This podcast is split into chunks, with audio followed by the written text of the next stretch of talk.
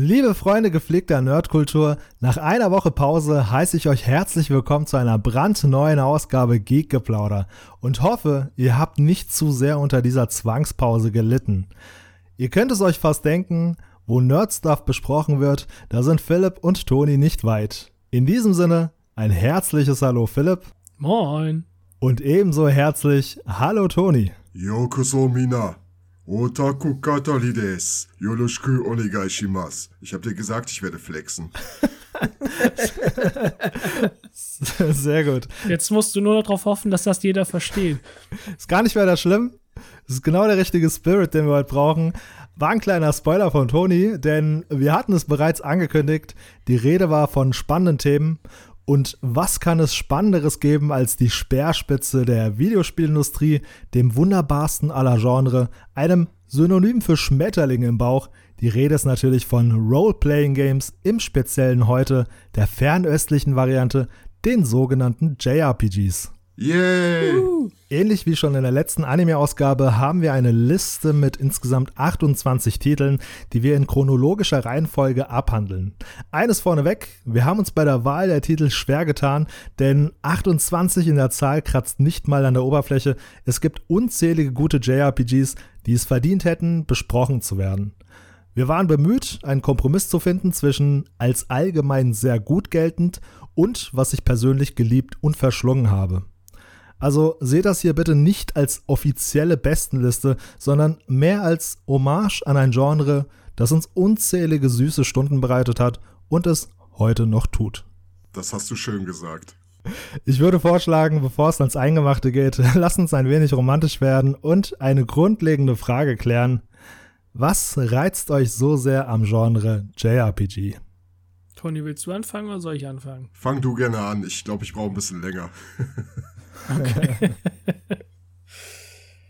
ja, ähm, als erstes muss ich sagen, dass die meisten JRPGs eine wirklich fesselnde Geschichte haben. Und ähm, man wächst halt mit den Charakteren, weil so ein JRPG dauert mal nicht so acht Stunden. Viele von denen gehen bis an die 90 Stunden oder sagen wir mal im Schnitt 60 Stunden. Und man wächst halt mit den Charakteren zusammen. Die Story wird, wenn es gut ist, immer spannender zum Ende. Man fiebert richtig mit. Ein weiterer Punkt ist für mich das Kampfsystem. Also ich bin ein großer Fan von rundenbasierten Rollenspiele und ich finde, da kann man richtig schön strategisch vorgehen, wie man am besten seine Gegner dezimieren kann. Toni, wie sieht's bei dir aus? Ja, also ihr könnt euch sicherlich vorstellen, dass äh, ich sag mal, dieser Japan-Spirit, der ja in JRPGs ähnlich wie in Animes so vermittelt wird, ähm, dass das auf jeden Fall mich direkt angesprochen hat. Ähm, dieses Gefühl oder sagen wir, diese Affinität gegenüber JRPGs hat sich sehr früh dadurch gezeigt, dass viele halt auch mit Anime-Sequenzen oder Grafiken gespickt waren und ähm, unabhängig davon ähnlich wie bei Philipp mag ich auch diese, diese Kampfsysteme. Es gibt ja einige Kampfsysteme tatsächlich, aber auch diese Charakteristiken wie zum Beispiel typisch japanische Rätsel. Man, man erkennt das ja, ist ja wie ein roter Faden eigentlich bei JRPGs.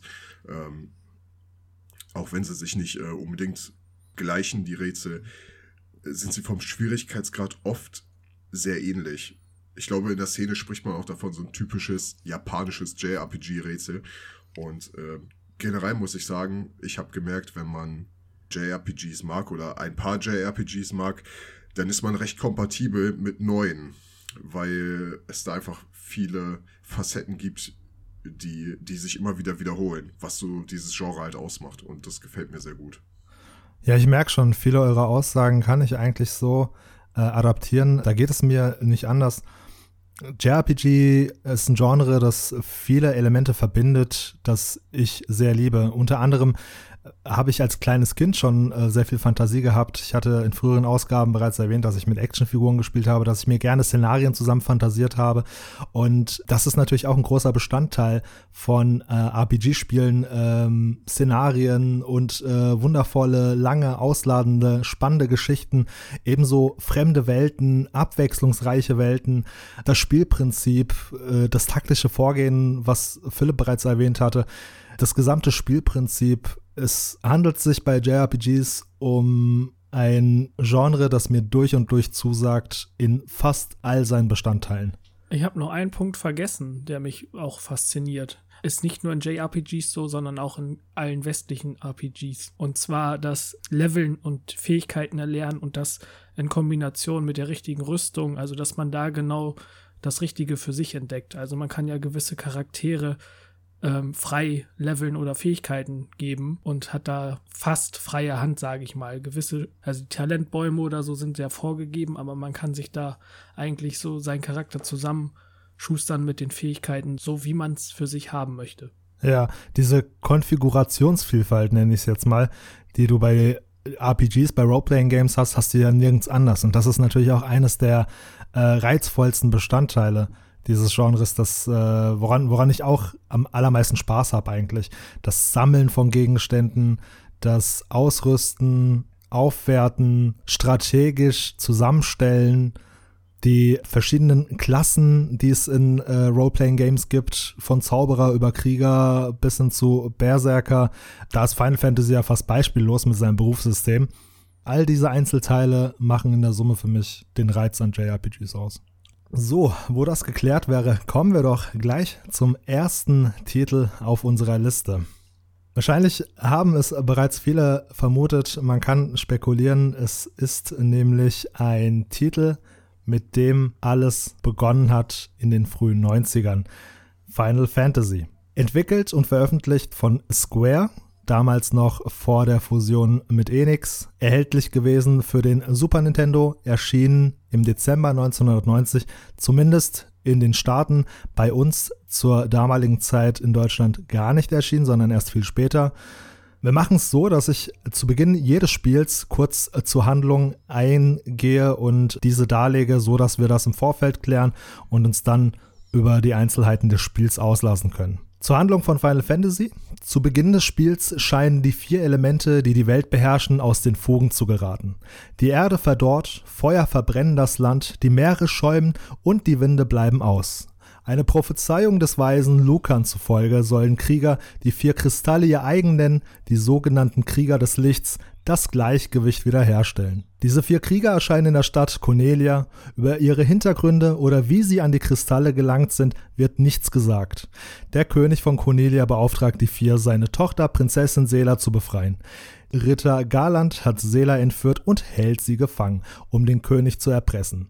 Die Krieger ziehen daraufhin zum Chaos-Tempel, wo sich Garland versteckt hält, töten diesen und befreien die Prinzessin. Das ist der Einstieg des Spiels, was zunächst wie eine in sich geschlossene Geschichte von Anfang bis Ende klingt. Aber das ist der Ausgangspunkt. Ich muss dazu sagen, ich habe Final Fantasy I zu meiner Schande bis heute nicht gespielt. Ich habe es damals nicht gespielt, wie gesagt, im deutschen im deutschsprachigen Raum erschien das Spiel erst deutlich später. Man konnte es damals nur über Umwege spielen, durch einen Import aus den Staaten zum Beispiel. Und ich habe es ehrlich gesagt versäumt. Wie sieht es da bei euch aus? Dem schließe ich mich an. Also ich habe den ersten Teil auch nicht gespielt. Also ich habe schon Bilder davon gesehen und auch Ausschnitte, aber selbst gespielt habe ich es nicht. Ja, ich habe es gespielt. ähm, tatsächlich bin ich erst erstmal über Final Fantasy 1 gestoßen, als ich Final Fantasy 9 gespielt habe. Und mir war bewusst, es gibt halt noch Teile vor Final Fantasy 9. Und dann ist mir dieser. ja, ist ziemlich offensichtlich, ne? Wie kann das sein? Hä? Hä? Ich dachte, es fängt mit 9 an, hallo? Nein. Ähm, und dann habe ich eine Bravo Screen Fan in die Finger gekriegt, wo sie Final Fantasy Origins für die PlayStation 1 angekündigt haben. Und dann habe ich äh, die Grafik gesehen und ich war da so schon in dieser RPG-Maker-Zeit so voll drin. Und ähm, hab dann gedacht, wow, cool, will ich mir angucken. Hab's mir tatsächlich auch direkt äh, geholt. Das ist ja das Remake. Im Nachgang habe ich dann die, äh, die NES-Version gespielt, wo man wirklich sagen muss, ja, die sind vom Inhalt schon gleich, aber die Spielerfahrung ist eine ganz andere. Ich finde, das NES, um mal beim NES zu bleiben, das hat halt wirklich diese, diese klassische NES-JRPG-Optik. Ähm, also dieser schwarze, diese schwarzen Menüleisten und eigentlich ist ganz, ganz viel schwarz, diese ganz einfachen Farben.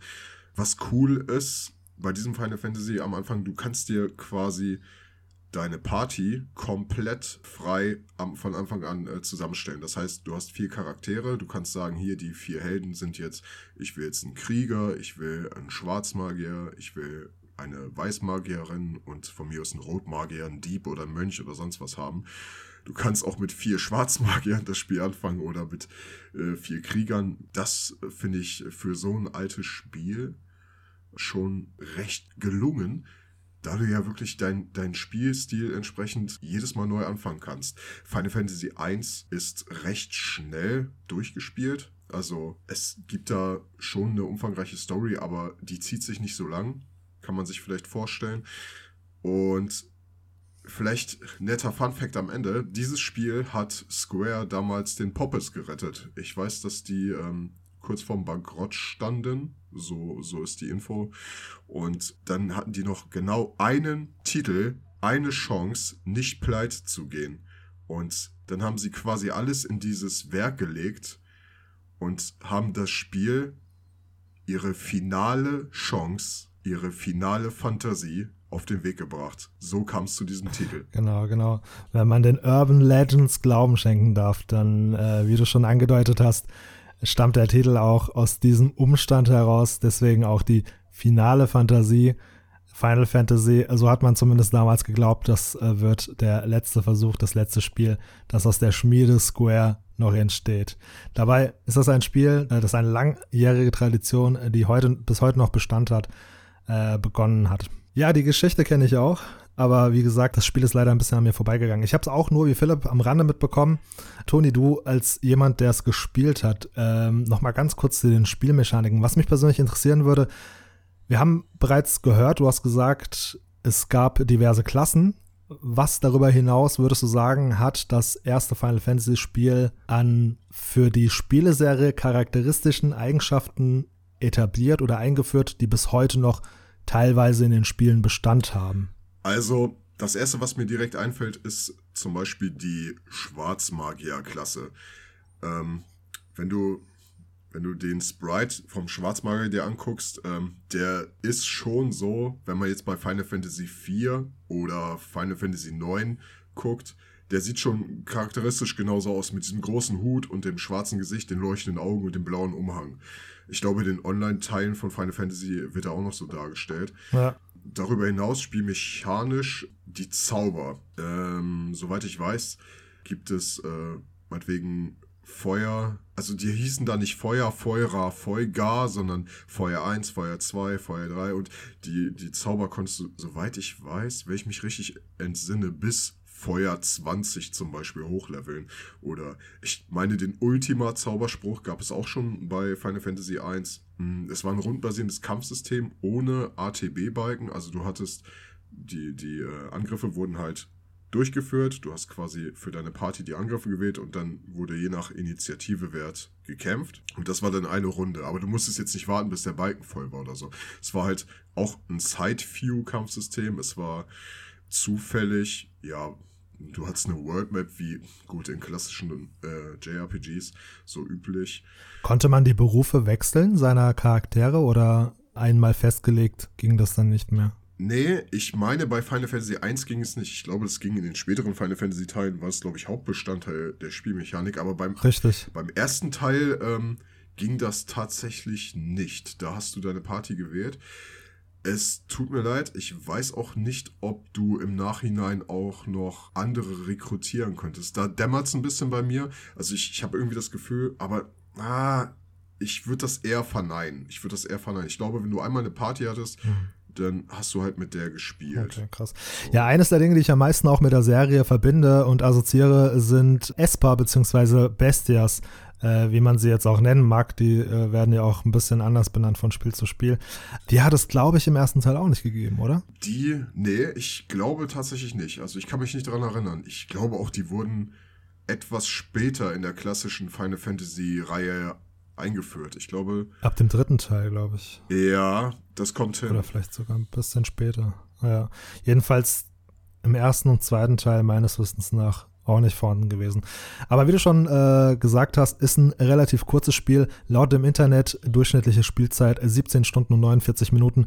Das ist verdammt kurz für JRPG-Verhältnisse. Weißt du noch, wie viel du gebraucht hast bei deinem ersten Durchlauf? Ähm, ja, beim ersten Run bin ich mir ziemlich sicher.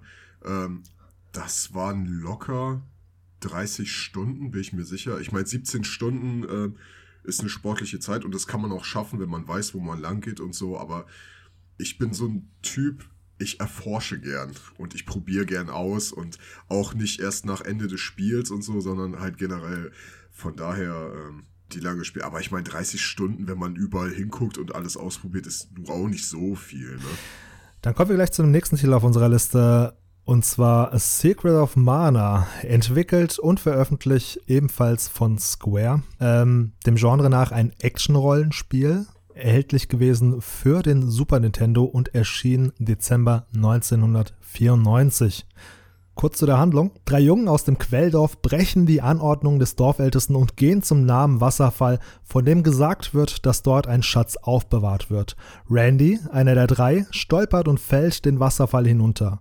Dort findet er ein altes, rostiges Schwert, das in einem Stein steckt. Eine ihm unbekannte Stimme sagt, dass er es herausziehen und befreien sollte. Als er das Schwert befreit hat, tauchen überall Monster in Quelldorf und der näheren Umgebung auf. Die Dorfbewohner sehen die Entfernung des Schwertes als schlechtes Zeichen und verbannen Randy für immer aus Quelldorf. Ein älterer Ritter mit Namen Gemma erkennt das Schwert kurz darauf als das legendäre Mana-Schwert und treibt Randy dazu an, die acht Mana-Tempel zu besuchen. Das ist Rahmenhandlung des Spiels, äh, das womit eines der wohl bekanntesten und besten Spiele seiner Art und seiner Zeit beginnt. Philipp, möchtest du diesmal anfangen? Ich gehe stark davon aus, dass du Secret of Mana kennst. Ich kenne es, aber ich habe es nicht gespielt. Was? Ja, es tut mir leid. Ich weiß, was für ein Klassiker das ist und ich habe aber auch mitgekriegt, dass viele Leute das Remake ein bisschen abgehatet haben, weil es äh, nicht sinnvoll geremaked wurde. Aber ich habe es seinerzeit nie gespielt und auch jetzt im Nachhinein noch nicht. Okay, krass. Äh, ja, ich hoffe, du hast Papier und Stift äh, bereit. Philipp, das darfst du dir gerne niederschreiben, denn Secret of Mana gilt heute als eines der, wie gesagt, besten und einflussreichsten Spiele seiner Zeit. Du merkst auch heute in sehr vielen JRPGs noch den Einfluss von Secret of Mana. Zu Recht, denn ich habe es auch wie viele andere damals verschlungen und was sehr unüblich war und ich glaube auch einzigartig in seiner Art, ich habe es verschlungen mit zwei weiteren Freunden. Denn man konnte das Spiel mit bis zu drei Spielern spielen. Und das war natürlich Innovation pur damals. Ich kenne kein anderes Rollenspiel, ehrlich gesagt, außer Secret of Mana. Korrigiert mich, wenn ich da falsch liege. Das Spiel, wie ich schon zuvor erwähnte, ist dem Genre Action-Rollenspiel ansässig. Also es sind Echtzeitkämpfe, keine rundenbasierten Kämpfe. Du hast keine Random Encounter. Du siehst all deine Gegner und äh, hast dann in Echtzeit auf sie einschlagen können. Das wahlweise mit Waffen wie Schwertern, Äxten oder Peitschen. Attacken konnten mit gedrückter Taste aufgeladen werden. Jedoch, man muss sich nach jeder Attacke erholen. Also es gab einen Prozentzähler, der auf Null sinkt nach ausgeführter Attacke. Und das hat so ein bisschen mechanisch einen Kompromiss dargestellt zwischen Echtzeit und Rundenbasiert. Man konnte zwar in Echtzeit draufschlagen, ging dann aber auch nur zeitweise. Man konnte den Charakter, glaube ich, nicht leveln. Ich glaube schon. Ja? Okay. Ich weiß nur, also es gab definitiv Waffenlevel. Du konntest deine Waffen aufleveln bis maximal Level 9. Das ging. Ich weiß jedoch nicht, ob auch, doch, doch stimmt, Charakterlevel gab es auch. Aber ebenso ausschlaggebend war natürlich Waffenlevel. Im Wesentlichen bestand das Spiel daraus, dass man in jeder neuen Gegend den jeweiligen Tempel aufsuchen musste, wie schon eingangs in der Beschreibung der Handlung erwähnt, um dort den Mana-Samen zu versiegeln. Das war so deine Dungeon, die du von Ort zu Ort meistern musstest. Was mir auch besonders in Erinnerung geblieben ist, ist die Musik. Die war nämlich sehr charakteristisch und äh, auch ein Soundtrack, den ich mir heute noch sehr gerne anhöre und mitunter einer der besten Soundtracks, die ein SNES-Spiel jemals zu bieten hatte. was gibt es darüber hinaus noch groß zu sagen zu Secret of Mana? Ist, muss ich sagen, dazu eines der Spiele, die besser gealtert sind. Also ich habe es erst vor, glaube ich, zwei Jahren nochmal gespielt, den Klassiker. Und es ist äh, überraschend gut gealtert. Ich denke, dass was ausschlaggebend dafür ist, dass du es heute noch gut spielen kannst, ist die äh, flotte Spielmechanik. Dadurch, dass du Echtzeitkämpfer hast und äh, das Kampfsystem eher an ein Zelda-Spiel erinnert als an ein klassisches Rollenspiel, ist es auch heute noch ziemlich gut geeignet, um äh, es nachzuspielen oder erneut zu spielen. Also Philipp, du hast es zwar verpasst, aber ich kann es dir nahelegen, auch heute noch lässt sich das ziemlich gut spielen. Und wie du zuvor schon gesagt hast, das Remake ist nicht ganz so gut gelungen. Naja, um fair zu bleiben, ich will jetzt gar nicht zu sehr abschweifen. Das Remake war nicht verkehrt, nur was mir persönlich nicht zugesagt hat, und ich glaube, dass, da ging es vielen so, war das Art-Design äh, des Spiels. Weil du da so ein bisschen so ein Mix aus Comic und Anime hattest, was aber nicht ganz gelungen ist. Das Art-Design ist, finde ich, zu sehr von der Grundlage abgedriftet. Weshalb ich persönlich auf jeden Fall das Original vorziehen würde. Und darüber hinaus hat das Remake, glaube ich, nicht viel Neues mitgebracht, abgesehen davon, dass es halt ja, in Anführungszeichen aufgehübscht war und ein neues Artdesign beinhaltete. Ja, also ich habe noch eine Super Nintendo hier stehen. Ich würde mir dann auch wahrscheinlich das Original dann eher zulegen. Kannst du machen, bist du aber nicht von abhängig, denn soweit ich weiß, ist es unter anderem, obwohl das wahrscheinlich die Variante wäre, zu der ich am wenigsten raten würde, gibt es unter anderem für Android und iOS, aber ich meine auch. Bitte. Bitte. Ich wollte es nur mal der Vollständigkeit halber erwähnt haben. Aber wie gesagt, ich würde davon eher abraten. Aber ähm, es gibt auch noch verschiedene äh, Portierungen des Spiels. Insofern bist du nicht gänzlich von deinem Nintendo abhängig. Ich weiß ehrlich gesagt nicht, was das originale Spielmodul heute noch kostet. Ich könnte mir durchaus vorstellen, dass es unter Sammlern begehrt ist und dementsprechend bei der Anschaffung recht teuer werden kann. Tatsächlich ist es auch standardmäßig auf dem SNES e Mini installiert. Also, ah. Philipp, wenn du dieses Mo Mobile Gaming so äh, verabscheust, dann ähm, wäre das, glaube ich, so der beste Mittelweg. Ich meine, ich habe die hier, ich meine, das ist da drauf.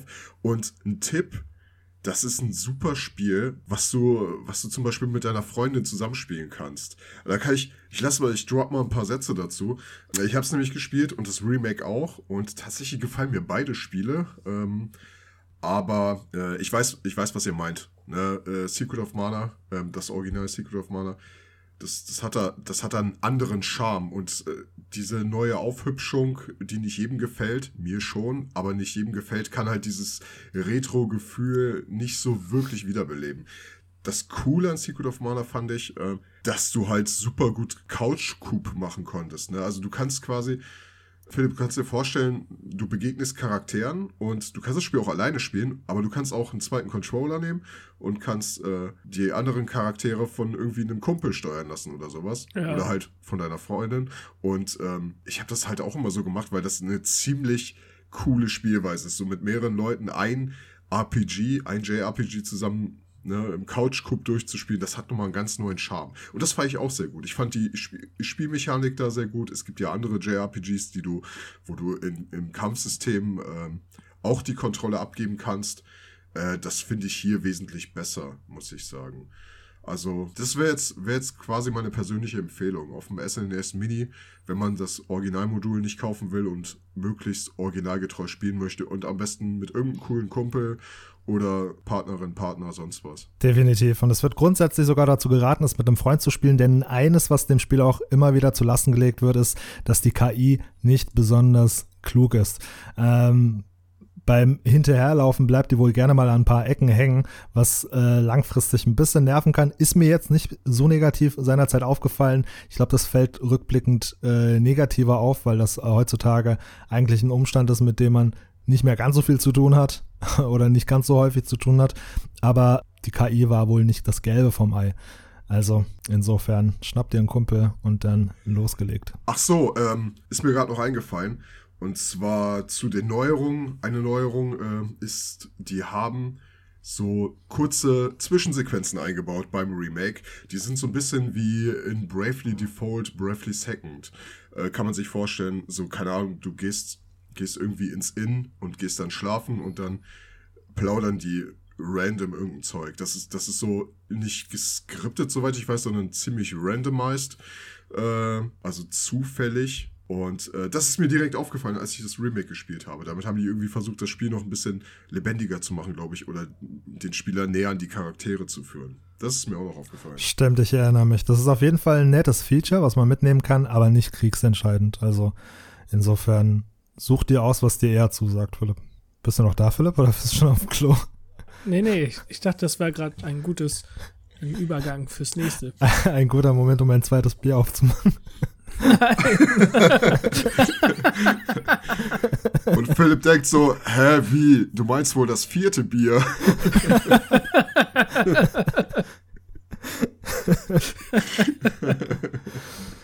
ja, wohl bekomm's. Gut, während Philipp sein äh, viertes oder fünftes Bier aufmacht, widmen wir uns doch dem nächsten Spiel auf der Liste und wir kommen hier zu einem äh, Masterpiece, einem allgemeingültig bekannten Masterpiece, will ich schon fast sagen. Und zwar Chrono Trigger. Chrono Trigger wurde veröffentlicht von Square, ebenso entwickelt von Square. Ähm, der Final Fantasy Schöpfer Hironobu Sagaguchi und Dragon Quest Schöpfer Yuji Hori haben hier gemeinsam äh, Regie geführt bei diesem Spiel. Erhältlich war es für den SNES, erschien August 1995 zumindest wieder ebenso nur in den Staaten, in Deutschland nämlich erst wesentlich später am 6. Februar 2009 auf dem Nintendo DS erschienen. Die meisten haben natürlich nicht so lange auf dieses Spiel gewartet. Viele haben sich seinerzeit äh, teuer importiert, denn du musstest, soweit ich weiß, damals 150 Mark auf die Ladentheke äh, knallen, um äh, dieses Spiel in die Finger zu bekommen. Kurz zu der Handlung. Chrono Trigger handelt von dem Protagonisten Chrono und seinen Freunden, die durch die Zeit reisen, um die Zukunft vor einem außerirdischen Parasiten namens Lavos zu retten.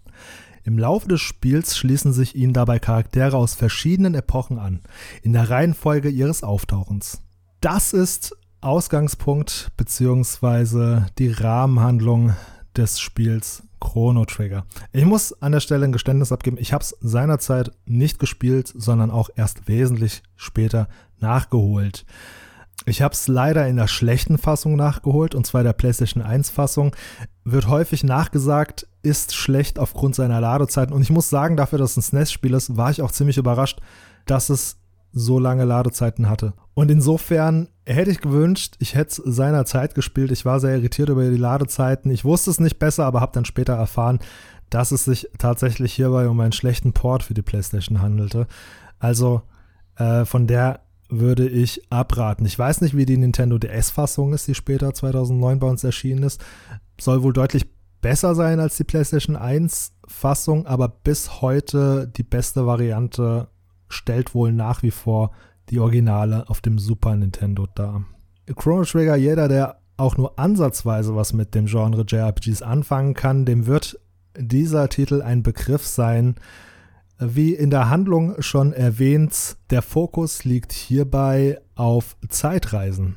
Chrono ist der Hauptcharakter der Geschichte, mit dem geht es nämlich auch los. Ihr wacht mit ihm in seinem Bett auf und äh, es gibt eine Festivität, an diesem Tag, äh, wo ihr euch auch nachdem eure Mutter euch geweckt hat, hinbegebt.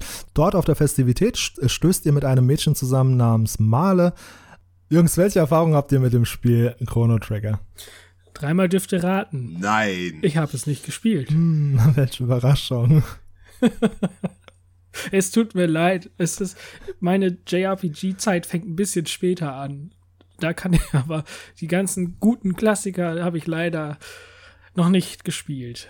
Ja, wie, wie ich schon zuvor erwähnt habe, aber auch hier kein Problem, kannst du in diversen Variationen und Portierungen auch äh, wieder nachholen. Ich meine, das gibt's auch auf dem SNES Mini, ich bin mir gar nicht sicher. Ähm, gibt's auf jeden Fall bei Steam für den PC, habe ich schon gesehen. Wurde aber ziemlich verbrannt von der Fan-Community. Also die soll wohl alles andere als gut gelungen sein. Unter anderem wohl wegen dem Shader, den sie drüber gelegt haben, wäre das Spiel wohl nicht mehr so schön anzusehen. Ist jedenfalls das, was ich gelesen habe. Ja, und Mobile kannst du es halt auch spielen, Philipp. Ach, stimmt. oh, ja, damit kriegst du mich immer. Ich glaube, die App kostet auch nur 20 Euro. oh. Ey. Macht man doch mal. Ist tatsächlich so, ne? Wer ist bitte so wahnsinnig für ein Handyspiel, für so eine Portierung 20 Euro hinzu, hinzulatzen? Das ist doch echt Wahnsinn. Ich, wär, ich würde niemals im Leben für ein Handyspiel. Aber theoretisch könnte man, ne, Philipp? Also du merkst, du kannst die ganzen schönen Klassiker mit deinem Handy nachholen.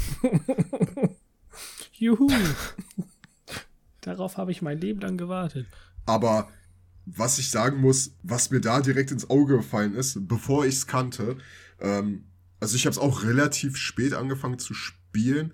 Der Freund meiner Schwester sagt, ey, spiel Chrono Trigger, spiel Chrono Trigger. Wenn du das, das und das magst, warum spielst du nicht Chrono Trigger? Spiel das Spiel, sagt er. Und ich so, ja, okay, mache ich, wenn ich Zeit habe. Und naja, ich bin, ähm, da habe ich mir das mal angeguckt und ich denke, wow. Ich denke, Alter, dieser Zeichenstil, das ist doch Toriyamas Werk.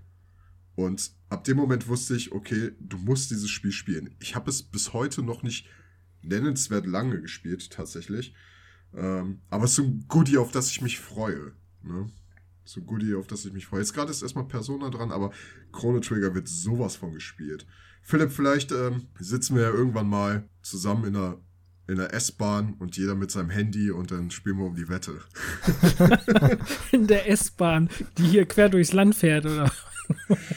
Ja, fahren wir halt irgendwo hin, mein Gott. ihr dürft mich gerne im beschaulichen Hessen besuchen und da hättet ihr genügend Zeit, ja. um euch ein wenig. Da gibt es eine S-Bahn, ne? Ja, gibt's auch. Hier gibt's Straßen und auch, auch Namen und Hausnummern.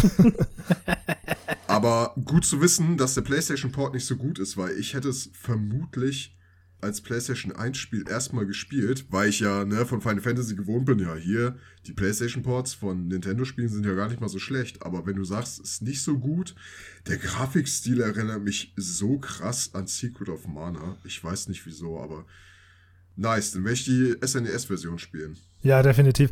Es ist, wie gesagt, es ist äh, total eigenartig. Äh, es war auch mein erster Gedanke, wenn ein Port, dann ja wohl den auf der leistungsfähigeren PlayStation 1. Aber zu meiner Überraschung musste ich an eigenem Leib erfahren und auch später äh, nachlesen, das ist tatsächlich ein schlechter Port. Das kann man sich nicht so richtig erklären, aber der wirklich ausladend geraten ist, besonders was die äh, Ladezeiten angeht. Es ist total eigenartig.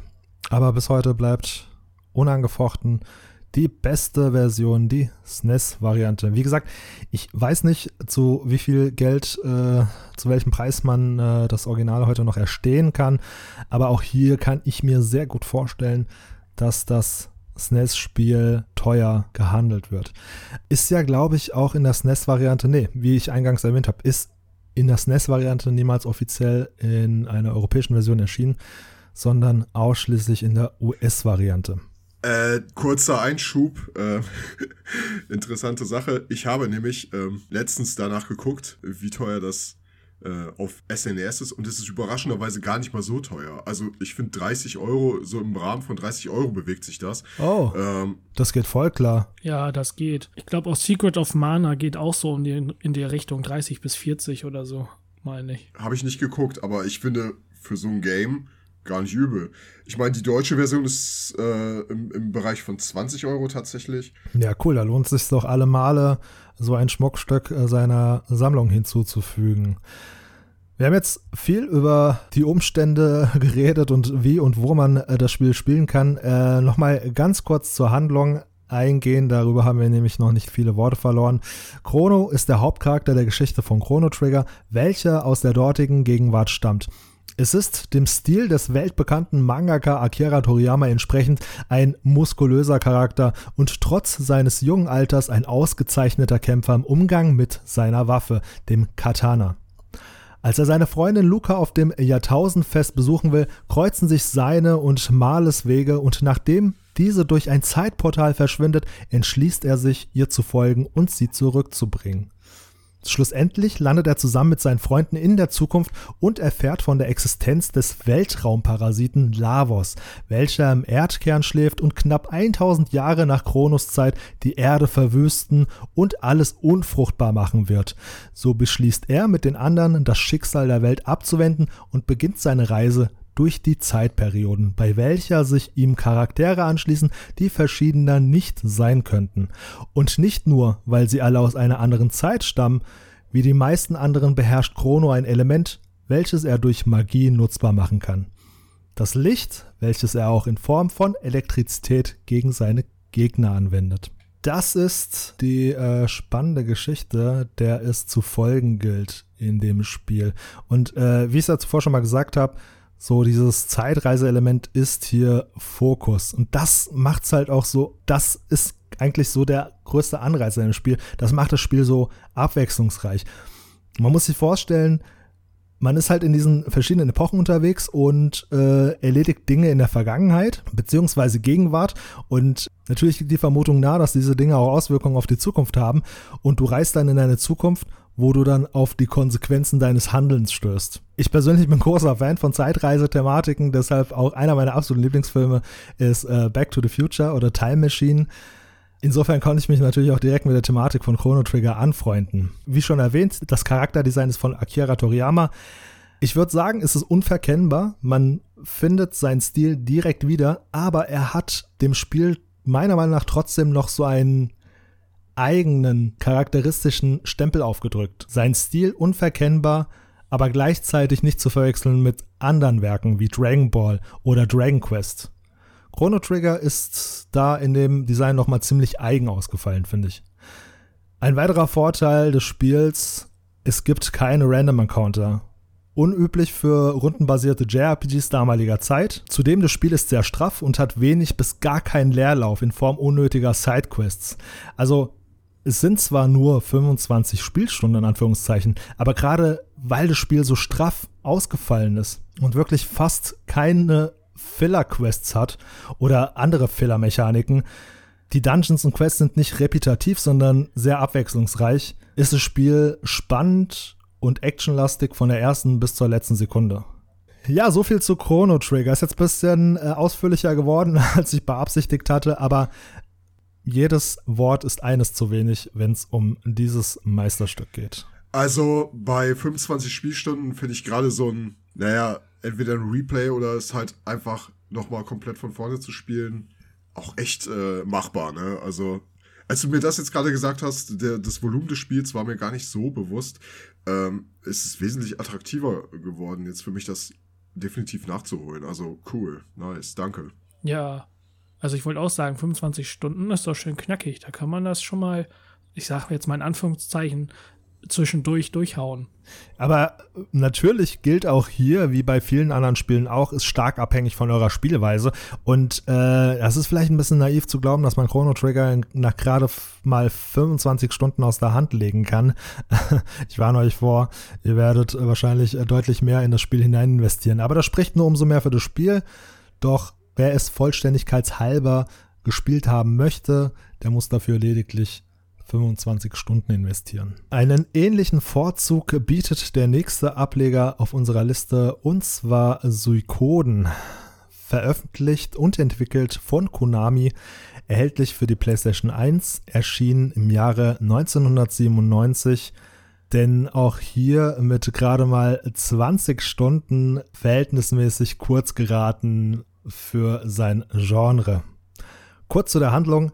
Suikoden erzählt die Geschichte von Tyr McDowell, dem Sohn des Generals Theo McDowell, der durch seinen Freund Ted in Besitz des Seelenfressers kommt.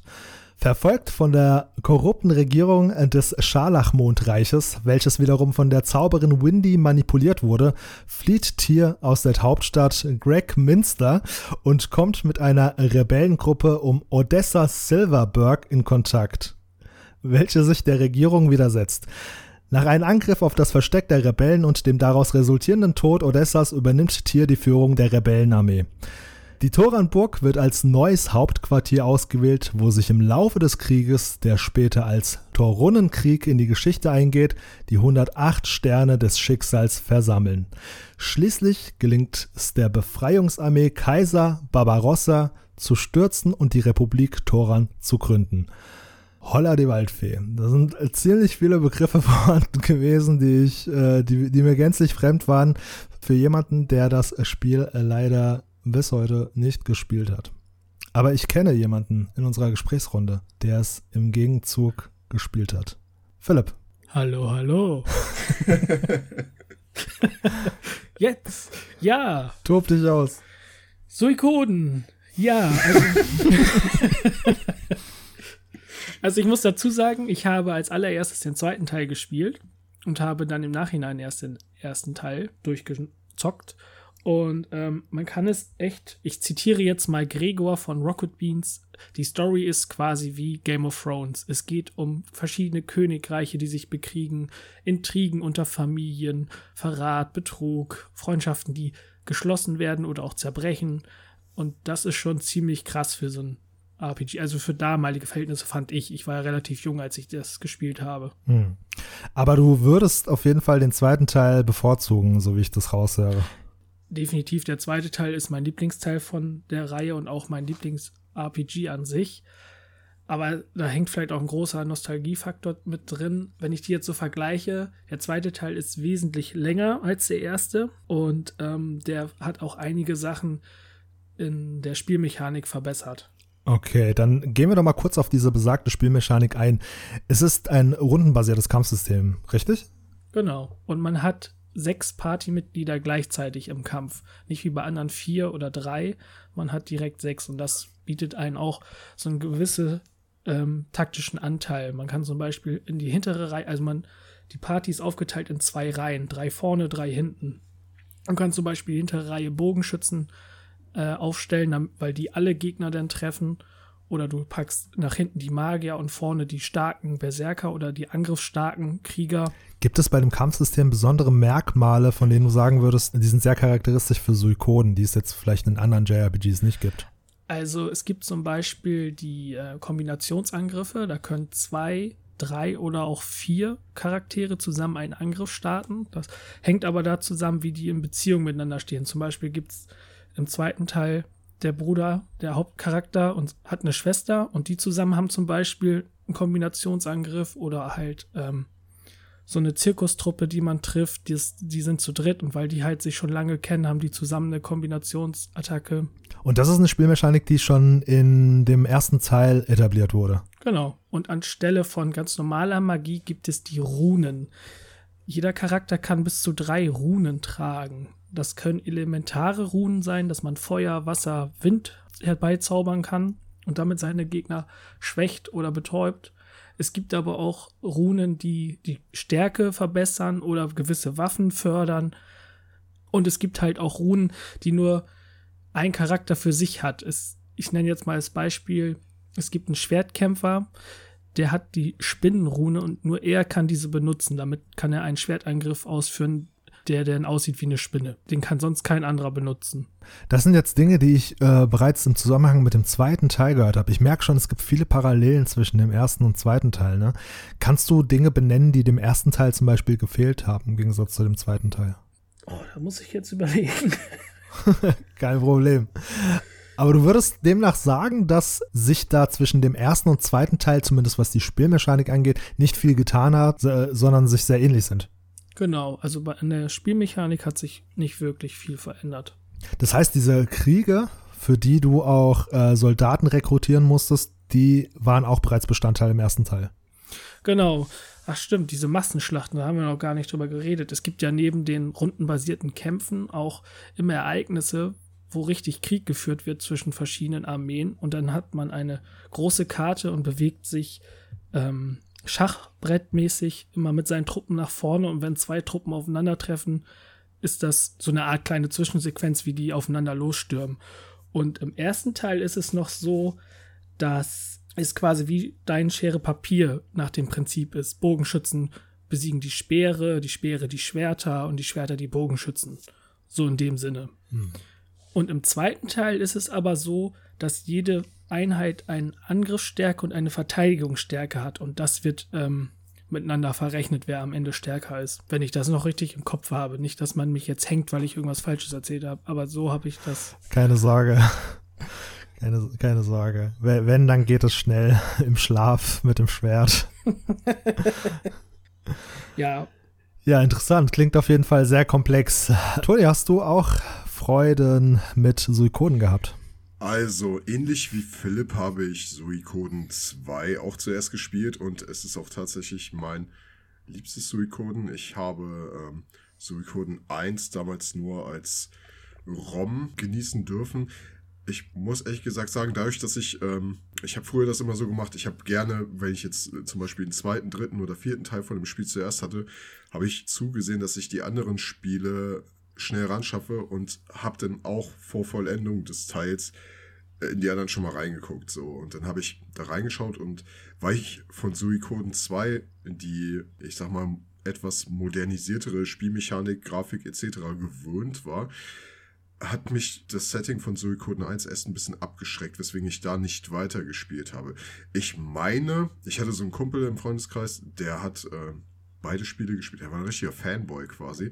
Und ich glaube, man konnte doch sogar den Spielstand von dem ersten ins zweite irgendwie importieren oder so, ne? Und hat dann irgendwas erhalten. Ganz genau. Du hast ab einem gewissen Punkt im zweiten Teil kannst du den Hauptcharakter aus dem ersten Teil äh, mit in deine Party aufnehmen. Das heißt, dass es, dass die Geschichte des Hauptcharakters des ersten Spiels gar nicht fortgesetzt wird im zweiten Teil. Nein, das findet in einem ganz anderen Teil von dem Königreich statt.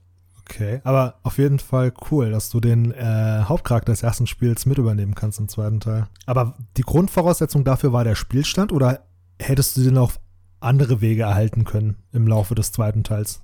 Nee, du brauchtest den Spielstand vom ersten. Was ich an dieser Stelle auf jeden Fall mega positiv äh, hervorheben möchte, ist die Tatsache, dass es einfach so unglaublich viele Partymitglieder gibt. Oh ja.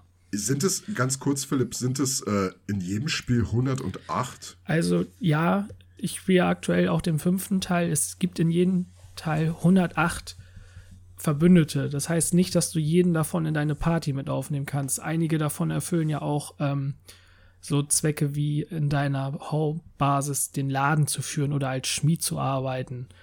Also man hat nicht 108 Charaktere in den Partys, aber man hat, ich weiß nicht, es kommt aufs Spiel drauf an, um die 40, 50 bestimmt locker, die du auswählen kannst. Das ist interessant, weil die Zahl 108 ist ja in der asiatischen Kultur auch schon wieder ist ja auch schon wieder äh, verankert. Ich glaube, im Shintoismus, seitdem es da die Margatamas nicht mehr gibt und auch im Buddhismus, gibt es ja diese Gebetsketten, diese Perlenketten und die haben 108 Perlen.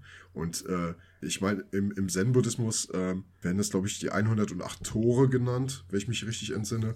Und ah. ja, diese, diese Zahl ist halt ziemlich präsent. Aber ich finde, das ist ein gutes Ding, was man echt mal nachrecherchieren kann. Interessant. Ich liebe es, wenn Rollenspiele so einen historischen Background haben. Wenn Spiele verwurzelt sind in der echten Welt, zumindest so ein bisschen. Es ist auf jeden Fall cool. Ich merke schon, da ist äh, definitiv ein äh, realistischer Background vorhanden. Werde ich, werde ich später mal googeln. Ja, und ich muss auch sagen, also diese Geschichte hat mich sehr gefesselt, gerade auch die vom zweiten Teil mit ihren Wendungen und man, wie ich schon am Anfang gesagt habe, man wächst mit den Charakteren und so ziemlich jeder Charakter in diesen Spielen hat auch eine eigene Nebengeschichte, die man entweder durch Erzählung erfährt oder man erlebt mit den Charakteren eine Sidequest. Und es ist wirklich tragisch, wenn es manchen Charakteren passiert auch was in ein oder zwei Spielen und da war ich dann auch ziemlich niedergeschmettert, muss ich sagen. Und das habe ich, fand ich für damalige Verhältnisse schon ziemlich krass. Mhm. Aber auch ein relativ kurzes Spiel, ne? Also 20 Stunden, das klingt nach Frühstück.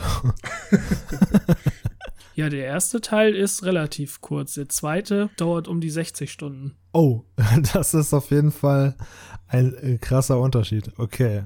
Ja, cool. Dann steige ich doch mal mit dem ersten ein. Vor allen Dingen, weil er auch so schön kurz und knackig ist.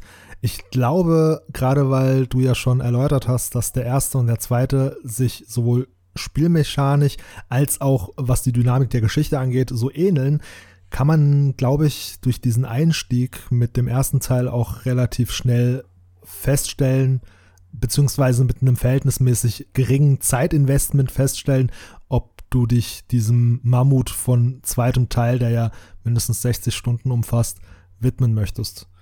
Gibt es auch im PSN Store für die PlayStation 3, falls du die noch hast. Da gibt es die ersten vier Suikoden-Teile. Vom vierten würde ich aber abraten, der ist bescheiden. ja. Den vierten habe ich tatsächlich gespielt. Jetzt nicht, um zu sehr abzuschweifen, aber mal ganz kurz am Rande. Das ist nur ein Bestandteil, aber du kämpfst auf See gegen Seegras im vierten Teil. Und vor allen Dingen sehr oft. Stimmt. Also die Zufallskämpfe sind da sehr, sehr häufig. Ja, kommt auch noch hinzu. Ja, wolltet ihr noch was zu dem Spiel loswerden? Ich könnte noch viel mehr sagen, aber es würde den Rahmen sprengen. Gut, dann kommen wir zu dem nächsten Ableger auf unserer Liste.